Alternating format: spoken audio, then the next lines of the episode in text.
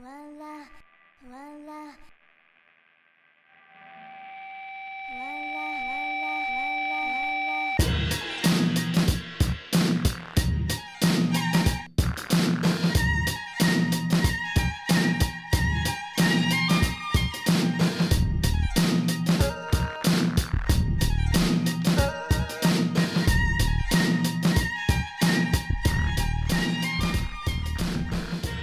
Hello，大家好，欢迎收听啊是猫咪呀。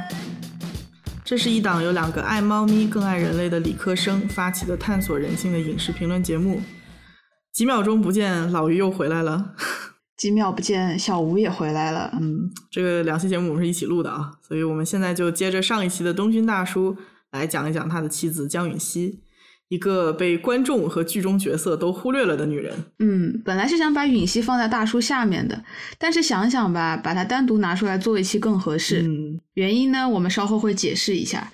那允熙在剧中是一个很独立的女性，嗯她也是一个被大部分人忽略的角色，所以我们想把它稍微强调一下。嗯没错，他也是一个在我的大叔这么一个温暖的社区和家庭氛围里找不到自己的位置，被人群隔离开的一个人。嗯，对对对，而且允熙不仅是在这个社区里面被忽略啊，连观众都很难看到他。对，我在看大叔影评的时候，几乎是没有看到过对这个人物的讨论，甚至就连我们细腻的小吴，在第一遍看大叔的时候都没有注意到这个角色。完全没有注意到他的美貌，是吧？对对对，我去年是十一月份看完了第一遍之后，对这个角色、对这个演员一丁点儿印象都没有。你是记大过，瞎了肯定是。然后今年咱们不是看顶楼嘛，啊、就关注到演员李智雅了嘛。嗯然后我意识到，哎，他竟然演了我的大叔，还饰演了东勋的妻子。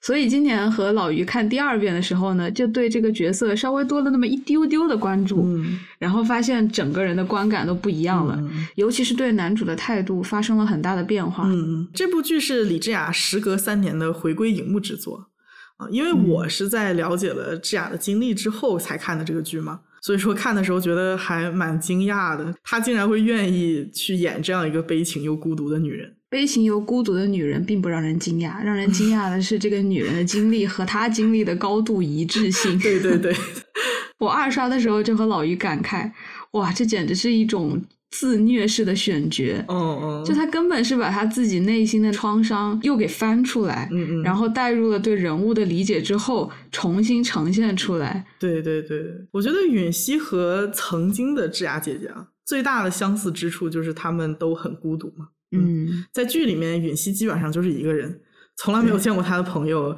娘家人啊，或者是同事啊。当然，毕竟他也是做律师的嘛，嗯。然后李智雅自己有一次在访问的时候说过啊，说饰演允熙的时候，整个人都很痛苦，一直在哭，嗯，因为这个人实在是太孤独了。这部剧里面看似每一个人都内心很孤独，找不到共鸣，嗯但是真正意义上受到了物理和精神上的双重孤独折磨的人，估计只有允熙一个人。嗯因为哪怕是孤孤单单，每天看起来失魂落魄的治安，也有帮助他的那个技术宅小弟嘛。嗯，啊，还有最后遇到了和他建立精神连接的大叔，对啊，就连那个借高利贷的小哥，你记得吧？嗯他都有个打杂的混混同伙。一起吃炸酱面的那种。对，对，允熙他是完全和社区还有人群隔离开的，嗯在镜头里面表现的就很明显，他总是出现在一个密闭的空间里，比如说在车里、电话亭、昏暗的房间里，其实就能表现出他的内心是封闭的、不敞开的，嗯有一种很浓的不安全感。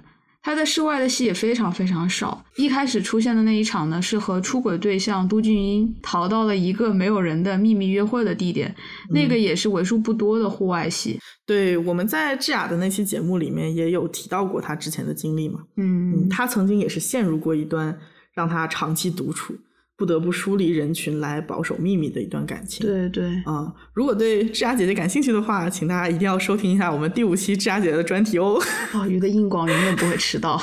对对对，啊，言归正传啊，可能也正是因为有过相似的经历吧，啊，智雅才能很完美的演绎出来这个很孤独、被隔离、不被人聆听的女人。嗯，不过我还是很能理解她选择这个角色的理由的，嗯因为比起长久的困在孤独和不健康关系的她自己，她原来是困了七年嘛，对吧？嗯嗯啊、那剧中的允熙呢，其实还是一个更有勇气、更果决、更坦荡的人。嗯，没错没错。虽然说我们是因为喜欢智雅才关注到、认识到江允熙这个角色，但是最终想要为允熙单独做一期节目，不完全是因为喜欢智雅，而是我们确实共情了她的处境。嗯，那这里就要来解释一下我们这一期的标题了：嗯，聚光灯下的金智英，聚光灯外的江允熙。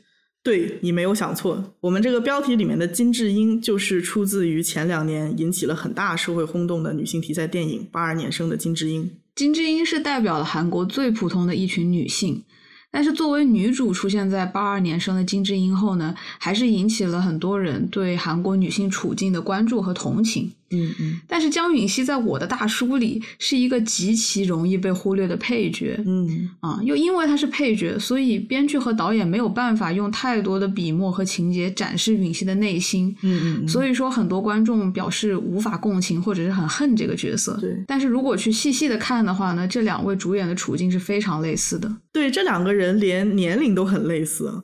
允熙是七七年的，比金智英还早生了五年。在看剧的时候，我就多次联想到金智英，嗯，然后就很感慨这个故事的叙述角度变化所引发的感官上的巨大变化。嗯因为如果我们要是从允熙的角度来讲我的大叔这个相同的故事的话，嗯但是把观众的注意力全部都聚焦在允熙的情感走向上，嗯，那这部剧很有可能就变成七七年生的江允熙。真的是。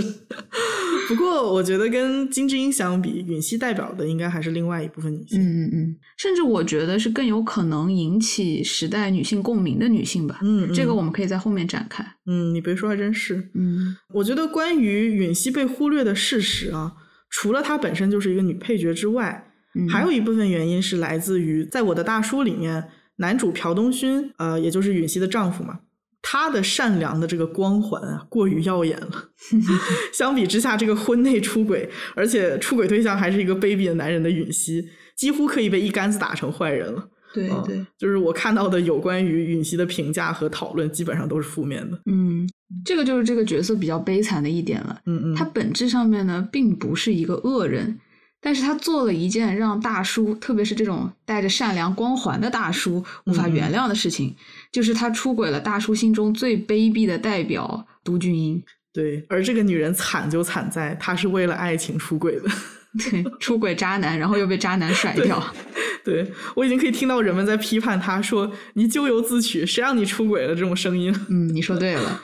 偏偏都俊英还是大叔的上司，嗯因为这段婚外恋的关系呢，就更有动机把大叔从公司里赶出去，让他的这个事业婚姻双崩盘。所以允熙就成了一个完美的、不能被观众原谅和共情的女恶人。真的是，如果我们换一个角度想，允熙她没有犯下这种道德错误，那么东勋对她的冷漠和疏离就会被放大，然后被嗯观众注意到嘛。那么大叔的这个善的光环也就没有现在这么耀眼了。是的，如果没有允熙的话，那东勋就会变成一名圣父，嗯一个完美的、至善的、从不伤害他人的圣人。对对对，允熙这个人物呢，他就恰好是大叔的一个阴影，让他的存在显得更加真实了。对对对，所以我和小吴看到后面几集的时候啊，就是因为没有办法忽视大叔对允熙的伤害，对他真的就是喜欢不起来，嗯，看的特别的煎熬。对，很神奇的观影体验。嗯嗯，就是大叔和治安在一起的时候，明明是很痛苦的两个人，他们都洋溢着相互治愈的温暖的氛围。嗯嗯啊，可以看到大叔的善和纯。可是当大叔回家以后呢，他和妻子之间的氛围就是冷到冰点，嗯，扑面而来的感觉就是尴尬、冷漠和相互的不耐烦。对对对，啊，是特别难受的。嗯，大部分观众关注的还是大叔的纯和善嘛，嗯毕竟像我们上一期所说的，这个是这部剧很重要的主题之一。对，但是人们也因此忽略了，甚至就不想去接受善良的人身上任何的负面性。好人难道不会犯错吗？好人难道就不会伤害别人吗？就是啊，嗯，反正我印象中没有伤害过任何人的大善人，可能就只有唐僧了。还有天上的仙是吧？唐僧也是会被女人分了吃肉。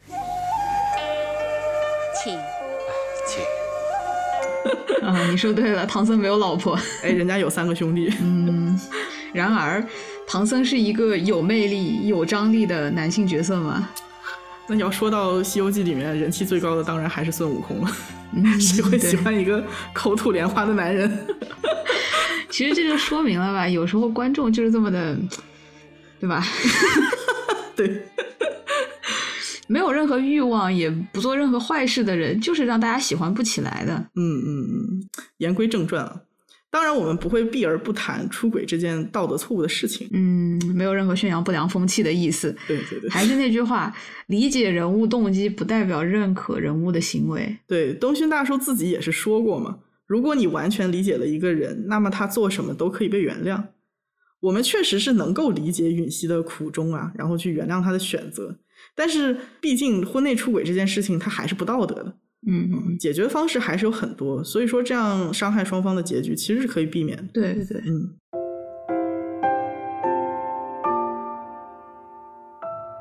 那么我们到底是怎么样从江允熙联想到了金智英呢？难道不是因为两位主播很会磕 CP？没错，我们的特技就是千里拉娘。没有没有，开玩笑。其实最开始还是注意到了允熙所处的家庭和金智英是非常相似的，嗯，都是一个非常传统的韩国家庭嘛。然后在家里面需要照顾老公，在婆家要尽孝道。在很多新时代的自由女性看来，会有一种嫁到你家就是给你当仆人的这种屈辱感。对对对，对，但其实看下来，老公和婆家人倒也都不是坏人吧？是的，只是因为互相无法理解、难以沟通，所以在生活的各个方面都充满了那种很细小的烦闷感。对对。允熙和智英也算是同时期女性了，嗯，都是成长在父权色彩浓厚、社会风气保守的韩国。嗯嗯，现在这个社会也是在慢慢转型。对，而且我觉得七十年末出生的允熙，她可能承受的压力还要更大。嗯嗯，不过呢，压力越大，能力也越大。对允熙可以说是加强进化版的金智英。对，允熙是一个性格比较强势、事业心也很强的女人。嗯，而且允熙非常非常非常聪明。对，她和号称是小区第二的男主朴东勋是大学同学嘛，嗯，那就证明他应该也是毕业于韩国的顶尖大学。嗯嗯，所以说成绩呢也是相当不错。他后来考上了法律博士，而且一次就通过了 bar exam。学法的同学们羡慕吗？而且他通过 bar exam 的时候，孩子还不到一岁。最可怕的是，这个女人在事业上成功的同时，家庭也没有怠慢。人家生完孩子之后，三十天就已经回到婆家腌泡菜了。你再想想，这个时候他还在备考。对呀、就是你把这些时间对上，就觉得哇，真了不起，这才是是时间管理大师。对，而且允熙的娘家条件应该也是不错的。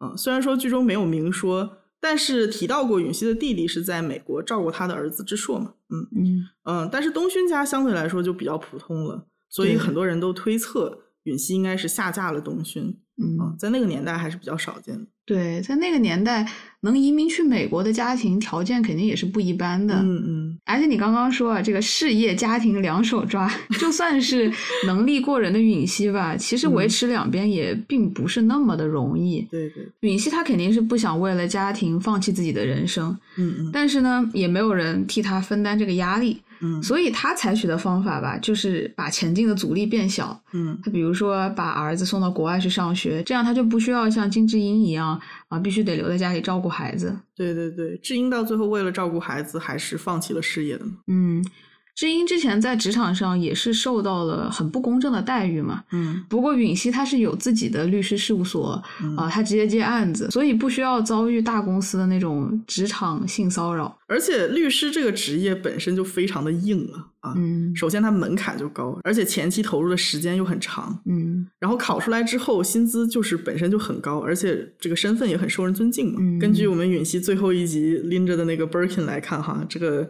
人家的律所生意应该还是很不错的，你确定那个包不是李智雅的私货吗？倒也不是没有可能。对比她的老公东勋，就是每天背着一个大大的破包，穿着普普通通的厚衣服。对对对对，允熙每天都把自己打扮的光鲜亮丽的啊。呃，虽然我这么说可能不太好，但是她跟东勋家这个老旧的小区特别的格格不入。所以刚结婚的时候，允熙就是想着搬离这个小区，嗯但是东勋却非常的钟情于这个破小区。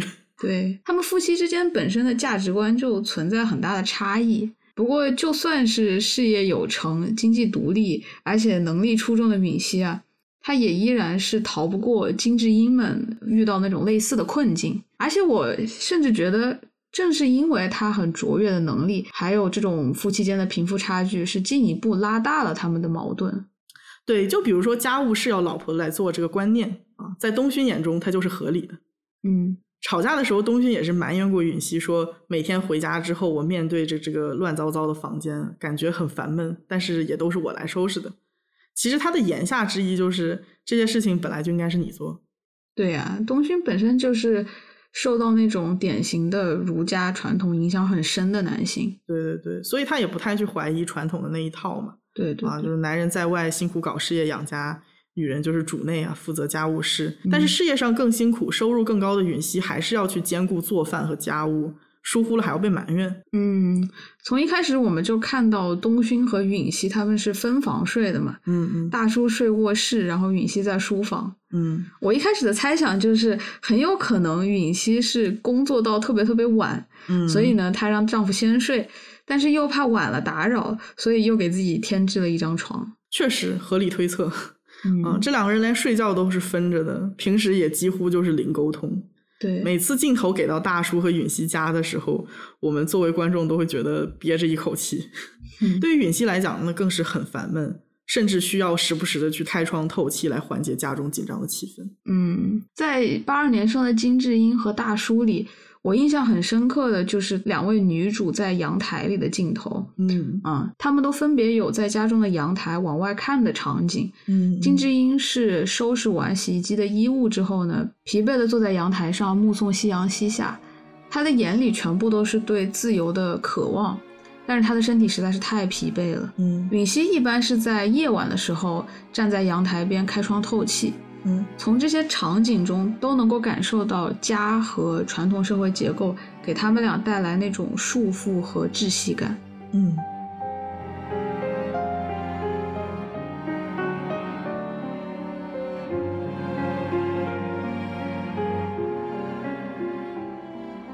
允熙和东勋在婚姻里无法调和的冲突，本质上是两种价值观的冲突。嗯嗯允熙她拥有着西方自由主义的观念，而东勋呢，则是恪守着儒家的道德规范。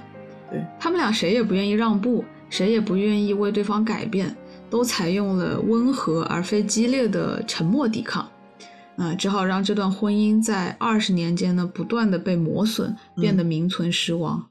对，最能直接体现他们两个价值冲突的地方，就是两个人对家的观念。嗯东勋对家人的定义非常的广泛，自己的母亲和兄弟、社区里面的人，甚至说社区外的治安，都是家庭的一部分啊。然后自己要去分担和维持这个大家庭。嗯但是允熙最在意的家庭是核心家庭，只有他、东勋和儿子。东方文化中一个核心是集体主义嘛，嗯所以也很注重集体生活。嗯那东勋在公司上班，周围围绕着同事；下班了呢，也去小酒馆和社区一起长大的朋友待在一起。嗯周末也会和足球会的人在一起踢球。嗯，他总是周围围绕着人。对，啊但是反观允熙呢，就像我们前面说的，他总是一个人嗯啊，他一个人身为律师，撑起了事务所，接案子，他不属于任何的集体。嗯嗯，不属于公司，也从来没看到过他的家人。他的生活方式更符合个人主义。对对对，东勋对家有着很深的眷恋，在嗯他的心里，自己的家人永远都是第一顺位嘛。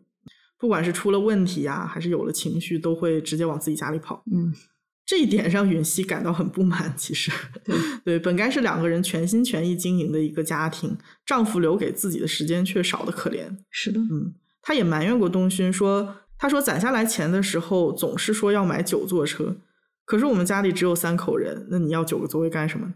嗯哼哼，允熙甚至觉得说东勋像个空壳嘛，嗯嗯灵魂还留在家里没有带过来，然后嘲讽他说：“哎呀，朝鲜时代可真幸福，可以把女性带回家一起生活。”从这段话就能够感受到允熙眼里的东勋是多么的传统。对对。不过允熙也不是说没有尝试过去融入这个大家庭，嗯，嗯，他明白想要得到东勋，那你就得对他的家人好。对，所以说，她一开始也想做好这个媳妇的角色嘛。嗯，嗯，比如说刚才我说的，刚生完孩子三十天就回娘家去腌泡菜了，然后你很喜欢泡菜啊。对我很喜欢泡菜。然后婆家人搬家的时候出手就是三千万，一点也没有犹豫，然后也会去讨好家里面的每一个人啊，甚至就是社区里面的每一个人。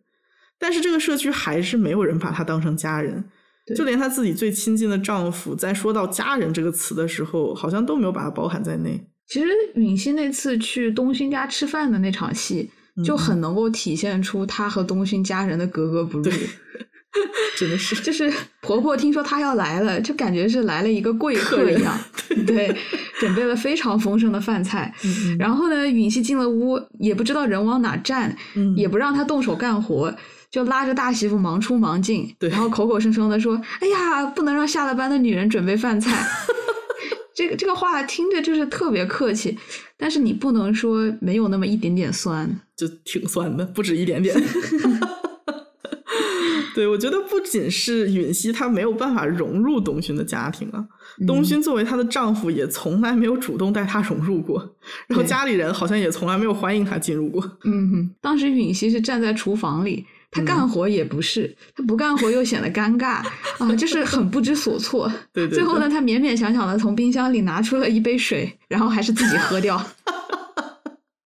对我都可以想象那种无助的感觉，然后自己的丈夫居然就坐在桌上喝酒，就是根本就指望不上。结婚二十年了，还是显得那么的生疏，嗯嗯嗯，也难怪之前允熙就好像几次有点那种推脱去东勋家吃饭这件事情嗯。确实确实。嗯，但是同样都是家里面的媳妇，允熙看起来是客人，但是大哥的老婆大嫂看起来就像是这个家的一份子。对，而且你知道吗？最神奇的就是大叔和大嫂已经离婚了，对对对 允熙还没有离婚。对，就是这个明面儿上吧，东勋的妈妈拉着大嫂干活，却让允熙在旁边站着不要干活，好像是出于照顾的心理，但其实就是没有想让这个儿媳融入这个家庭。嗯，在金智英里那个情景是正好相反的对，啊、金智英去了婆家就被拉着死命干活，一句话也没得机会说。对，婆婆就送了她一件礼物，还是一条超市那个什么，还是银行什么赠赠送的 围裙。对对对对，怎么说呢？就是旱的旱死，捞的捞死，是吧？是的，哎呦，这个你说，那她理想的状态到底应该是什么样子呢？嗯，我觉得最理想的恐怕是大嫂那个样子。就是婆婆真的很喜欢她，而且她干活也很带劲，嗯非常享受这个家庭氛围。哎，您说的对，嗯，其实允熙和智英多多少少都是与这个大家庭有些不匹配的。嗯智英是她有着精神追求，她想要去工作，她不想被家务事给困住嘛。但是崇尚个人主义的允熙，生活方式和态度都和这个家庭不相符，对所以处理起家庭关系的时候就是很不知所措。其实智英和允熙都应该是受过高等教育的女性嘛，嗯嗯她们都多多少少接受了一些女性观念嗯啊。但大嫂呢，嗯，可以说她是没有完成女性觉醒的这个阶段吧，所以她把自己安安心心的带入了女性的传统角色，对，就很幸福，是吧？不不好这么说吧？个人幸福感应该还是有的。对，嗯，我觉得大嫂她更容易被东勋这个传统的大家庭接受啊，可能就是因为她和家里的人更搭吧。嗯大嫂在剧里面的形象就是相对活的不是那么精致的普通家庭妇女。嗯，我感觉大嫂被称为阿吉玛就没什么问题，但是允熙就不太行，对，允熙看上去就想让人叫一声江律师。或者是江女士。对 反正到了智雅这里就该叫姐姐了，是吧？对，大嫂看允熙就跟我看李智雅是差不多的感觉。就敢问谁看李智雅不会觉得自己跟她是两个世界的人呢？well，毕竟演员们都说李智雅是喝露水长大的。对，啊，不过我们回到东勋的家庭啊，在东勋家人的眼中，大嫂这样的妇女才能算得上是好媳妇，嗯而允熙这样的人只能算作异类，嗯哼，就只是看着就感觉不是能好好照顾好我儿子的人。对对，嗯，而且婆婆私下里也是和两个儿子承认，说嗯比起二媳妇还是更喜欢大媳妇。嗯，啊，当时三弟就立马反驳说：“哎，你明明是花着二嫂的钱，媳妇混得好，你就那么不顺眼吗？”啊，然后婆婆当时就很赌气的说：“混得比我儿子好的人，我都看不顺眼。”哎，这一点上我觉得也是特别的真实。对对，确实是。婆婆对于允熙比东勋强这件事情还是有芥蒂的嘛，嗯，然后她又不能明着说，所以只能用这种话语去酸她嘛。嗯但是我觉得老一辈这样想还算是情有可原吧，毕竟时代摆在这里。但是最让人生气的是，东勋对此是保持沉默的，嗯甚至还不如自己的弟弟，嗯他都不会去替老婆辩解一下。金智英里面也有类似的情节嘛，嗯，婆婆她偏袒儿子，但是智英的丈夫听到自己妈妈对老婆说的那些话呀和那种态度，也并没有阻止。我觉得东勋不说也是一部分默认了妈妈说的话。允熙当时当上律师了以后，婆婆的第一反应是告诉儿子：“哎，你要赶紧升职，女人都是不如男人的。嗯”啊，他说的这样的话呀，嗯，哇，怎么火上来了？这台词再念一遍，就感觉火就上来了。接着来吧，说完吧。啊，婆婆当时的反应是告诉儿子：“你一定要赶快升职，女人都是不如男人的，女人事业比男人好，就会瞧不起男人。”嗯，我当时就想，一直接受这样教育长大的东勋，也会是受到潜移默化的影响，心中对自己不如他的妻子有很强的羞耻感吧。对对，感觉东勋在允熙面前还是有点抬不起头来的。嗯嗯，他两个兄弟当了清洁工，他也没跟老婆讲过。嗯嗯，然后自己被提名为这个新常务的候选人啊，老婆也是隔了几天从东勋的兄弟那里听到的。嗯我觉得可能把这些琐碎说给优秀的律师妻子，好像是有点丢面子的事情吧。对，兄弟那里嗯我觉得是，但是常务那个地方，我觉得他是特别害怕自己最后又没选上，啊，对对就特别丢人。对对对对对，不仅仅是东勋吧，其实东勋的一家人在允熙面前都还是多多少少透出一些自卑感。嗯嗯，他们对嗯允熙的态度总是毕恭毕敬的，但是又显得很有距离感。然后允熙出轨了以后呢，大哥是打电话一把鼻涕一把泪的说：“ 哎呦，对不起啊，都是我们一家人拖累你太久了。”三弟的反应就是暴怒捶墙生闷气，但是也没敢冲上去教训一顿。嗯东勋他的反应是：你和那个男人出轨的瞬间，就是否认了我的全部价值，宣告了我的死亡。嗯，哎呦，三兄弟表现出的卑微也好、愤怒和羞耻，都是反映了他们心中的自卑感。对，不过说到这儿，我就感觉很迷惑了哈。你说女人到底要活成什么样子，才能让丈夫和婆家都感到满意呢？就就就挺难的。对啊，你看哈，金智英她是完全靠丈夫养活的全职妈妈，嗯但是这个人呢，她不仅在社会里面被人贬低成妈虫啊，也就是用丈夫的薪水吃喝玩乐的那种女人，嗯然后她在家庭里面还被当成了丈夫的佣人、嗯和一个不能追求自我的附属品。对，嗯，看到金智英的时候，人们会说：“哎呀，这个女人就是得经济独立，不是？嗯 不能靠丈夫才能有底气的幸福。哎呀，是呀。那么经济独立了之后会是什么样呢？”就是啊，那我们来看一下进阶版金智英啊，江雨欣女士，这个人她经济独立了，也尽职尽责的教育了孩子，对婆家也是尽了孝道。那么理论上来讲，她是冲破了金智英的这个困境，嗯 但是实际上她得到了什么呢？一被丈夫冷落，二被婆家隔离，看不顺眼。嗯，东勋的家人对允熙事业上的成就是相当不认可的嘛，而且还把儿媳事业上的进步视作为对儿子的负担。允熙也不是没有努力吧，但是她本质上也是一个很好强的女人。嗯，嗯事业做得越好吧，反而还越不受婆家待见。哎呀，做女人真是太难了。依稀记得小吴在大叔那一期感叹：“哎呀，做男人真难啊！” 这一期女人也难了，是吧？哎呦，就是我跟你说，在他们两个的婚姻之中，真的是男人也难，女人也难。对，没错，男人的困境我们是在之前的两期里面讲过了嘛。嗯而在这一期里面，我们通过知音和允熙发现，韩国女人似乎只要进入了一段婚姻，就好像注定要被别人挑刺儿。嗯如果你要是活成了像允熙一样，让别人挑不出刺儿来，那你就得被酸。哎，是呀、新一代的女性确实是思想进步了，然而上一辈的思想却没有被根本的改变，就很容易出现这样的状况。其实吧，厌女的不一定是男性，很多女性也会。嗯我之前在 Clubhouse 有一次听科技领域的女性分享经历，啊，就有的女生就指出，其实有时候女上司比男上司对待女性员工是更不友好的。嗯嗯嗯，他们心里还是更倾向于那种愿意吃苦耐劳的男下属。嗯，我觉得这一部分人有可能是自己经历过吧，那种被嗯区别对待的情况，对对对然后就好像哎有一种报复心理是吧？就是我经历过的你也得经历一下这样的。也不一定是完全报复，就是我觉得有的人他会觉得这样子就是正常的，我就是这样上来的，嗯你现在这么娇气，那是不是受不了苦啊？对对对对，嗯，当然这里我们没有把允允熙说成是一个完美的女人啊，嗯我们是不可能忽略掉她性格上的一些冲动的成分和她出轨的事实。嗯嗯，但是最后导致她出轨的呢，我认为还是有很大一部分来自于东勋家人对允熙的态度和东勋本身那种沉默的、郁郁寡欢的性格。嗯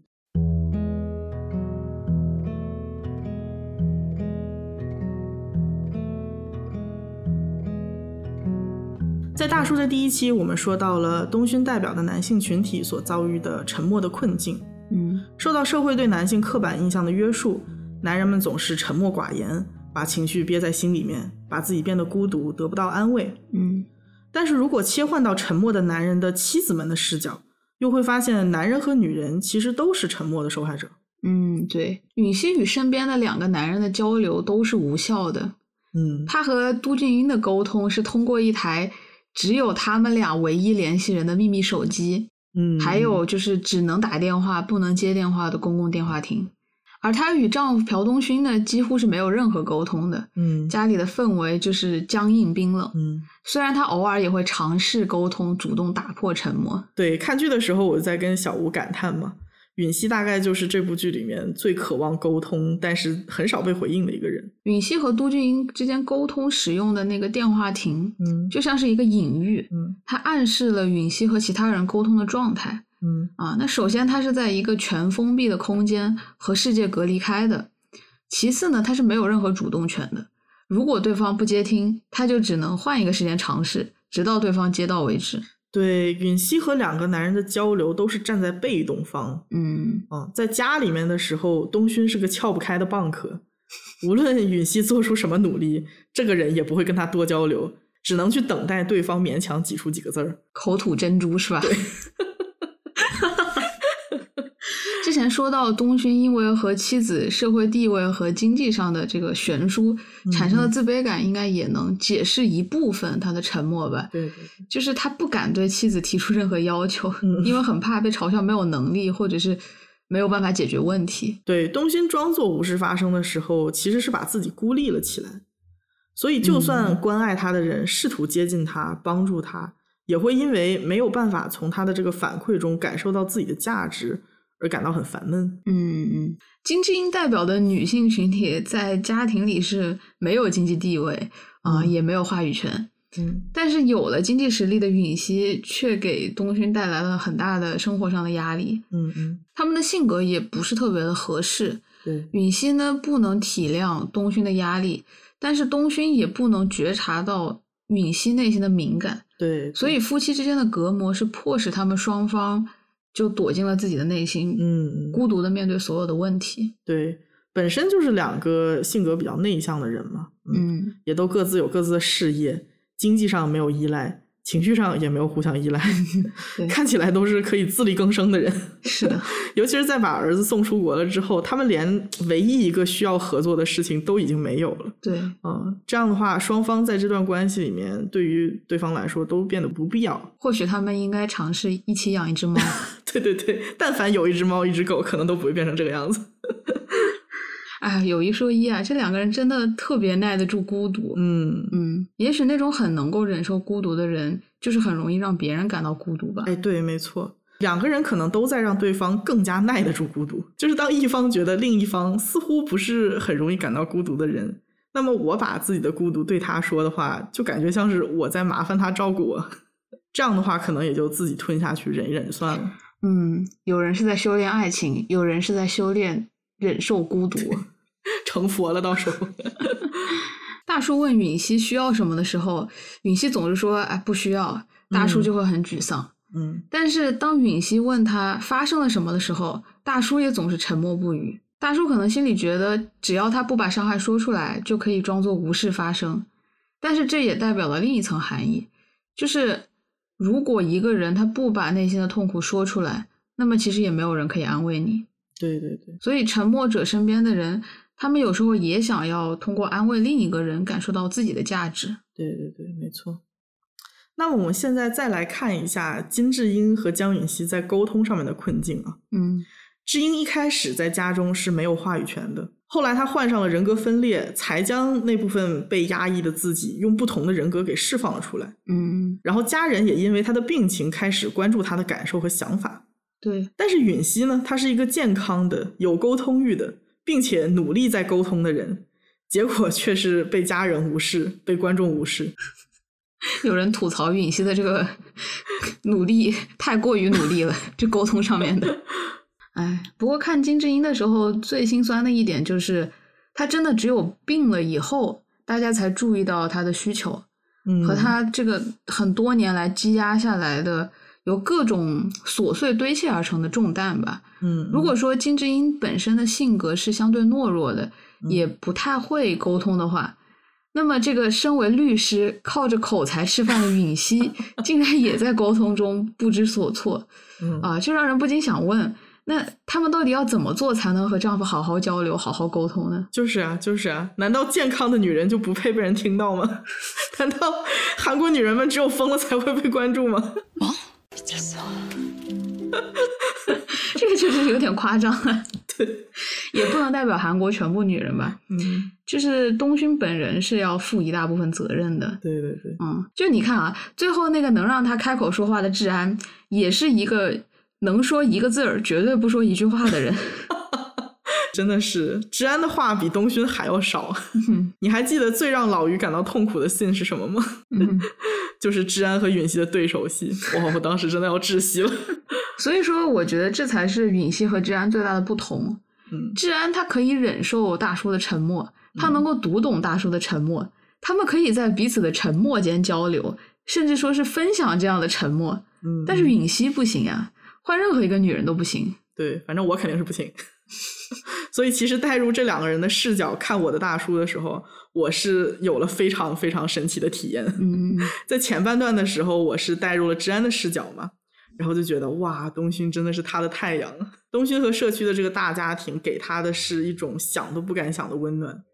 那个时候嗯就是特别喜欢大叔这个角色，但是到了后半段，带入了允熙的视角之后，那种烦闷感和无力感，让我觉得大叔的良心让他受到所有人的爱戴，但是却唯独伤害了自己至亲的妻子。嗯，同一个男人带给两个女人的感受太不一样了。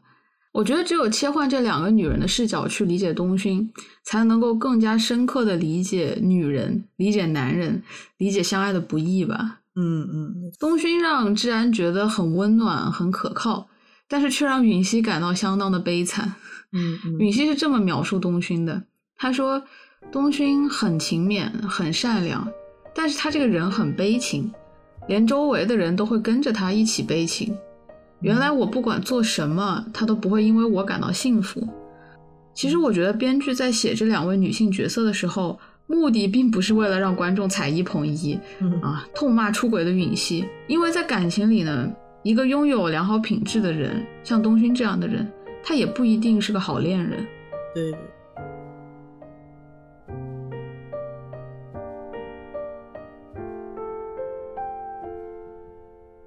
归根结底，允熙和东勋是不合适的两个人。东勋是遵守着东方传统儒家规范的男人，嗯而允熙的价值观更加接近西方现代独立女性。嗯也是因为两个人价值观、婚姻观、感情观的大相径庭，沟通的障碍几乎是必然会发生的。记得治安问允熙：“大叔已经是这么好的男人了，为什么你还要出轨？”嗯嗯，当时允熙的回答是：“我能说出千百个理由，但好像哪个都不是真正的理由。具体真正的理由到底是什么，我也说不清楚。”嗯啊，我后来想这句话，个人的理解就是，也许允熙意识到了，他们两个在每一个生活的细节上都是不合拍的。嗯嗯，但是如果你非要揪住某一个细节，说那个就是他们分开的原因呢，又显得过于琐碎了，对不足以构成真正分开的理由。嗯嗯嗯，所以说真正的理由是很抽象的东西，是观念上的，是允熙自己也说不太清楚的。对对对，之前我们是说了两个人的家庭观不同嘛，其实他们的婚姻观的差异也非常的明显。嗯，婚姻对于东勋来说，似乎只是为了传宗接代，就是为了孩子可以跟不爱的人保持这种关系，即使是到了婚姻要破裂的时候，他对允熙的指责都是你在出轨的时候有考虑过智硕吗？但是允熙到最后抛给他的问题是，呃，你之所以不想结束这场婚姻，并不是因为对我还有爱意，对吗？其实就足以看出，允熙想象中的婚姻是两个人因为爱情自由的结合。对，这么多年一直勉强维持的婚姻，似乎也只是为了下一代。婚姻对东勋来说是两个家庭的结合，而不是两个个体的结合。嗯，这个也反映在他们的爱情观里。东勋就是一个实用至上的人，对他表达爱情的方式是问允熙：“你需要买什么？”嗯，但允熙她需要的是浪漫的爱情，她又给不了。嗯，这点可以从他爱听古典乐、喜欢旅行都能看得出来。对东勋这么一个没有生活情趣、认为默默付出就是爱情的男人，真的是不太适合当允熙的恋人。对，在东勋那里，他是得不到他想要的那种浪漫爱情啊，也是不会得到来自恋人的欣赏和关注。嗯，这个也就直接导致了他出轨了都俊英这个有情趣又有上进心的人。哎，真想给你都打上 quotation mark。对对对，当然他这个人只是做会做表面功夫而已。嗯，我当时也有跟小吴吐槽过，说你说允熙得有多渴望爱情，才会想跟这个卑鄙的男人有未来呢？就是啊，嗯嗯嗯，我当时看到很多人在网上说，允熙最大的错误是没有先离婚再自由恋爱。嗯啊，我觉得这是一个挺不错的 proposal，确实，但是其中一部分原因，我觉得是为了戏剧冲突。对对对，就朴东勋这个人的人设就是非常能忍，他心里再悲情、再委屈，他也就不不吭一声。嗯，所以说，为了给这个人物添加压力，他一定要挑战他忍耐的底线。嗯所以编剧他就瞄准了他的另一个特质，也就是东勋的传统。对，妻子婚内出轨，对于以儒家观念来约束自己的东勋来说，绝对是无法容忍的。而且当时的允熙本身也是比较优柔寡断的，嗯他不忍心再给事业已经处于下滑期的东勋再去添加离婚的压力了。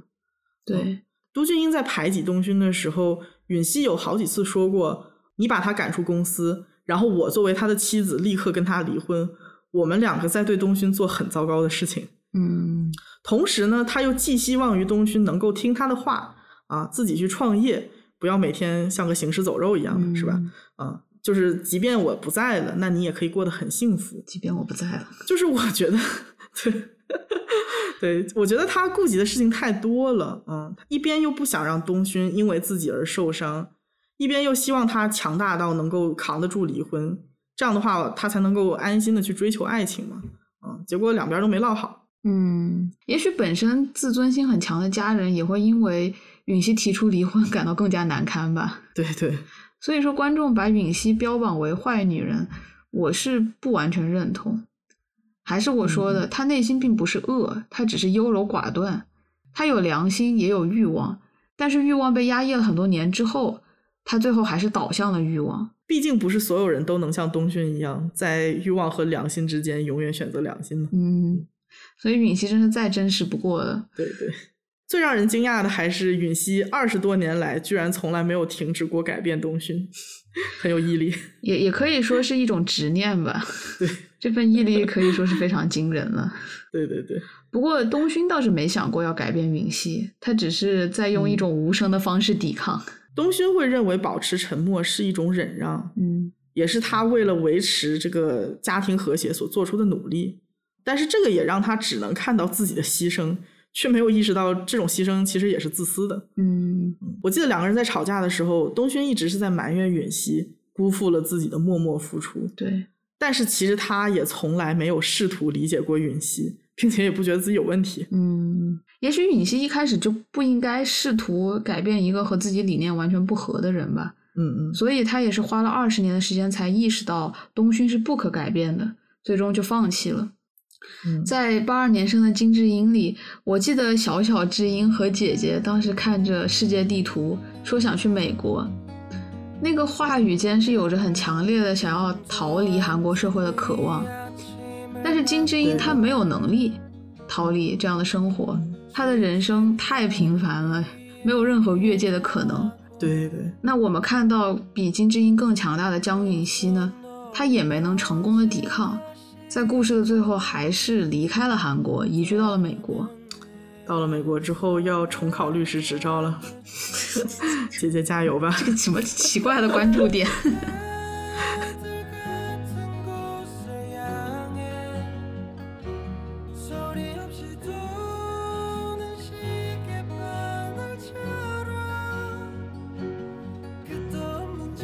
八二年生的金智英中，金智英的人生呢，映射出韩国社会里普通女性所面临的集体困境。英国卫报评论说，金智英没有异常，就是最大的异常。她的人生平淡无奇，犹如无法独立存在的附属品。她是弟弟的姐姐，丈夫的妻子，孩子的母亲，婆家的儿媳，公司领导眼中面目模糊的下属，唯独不是她自己。从她身上，你仿佛看到了女人的一生。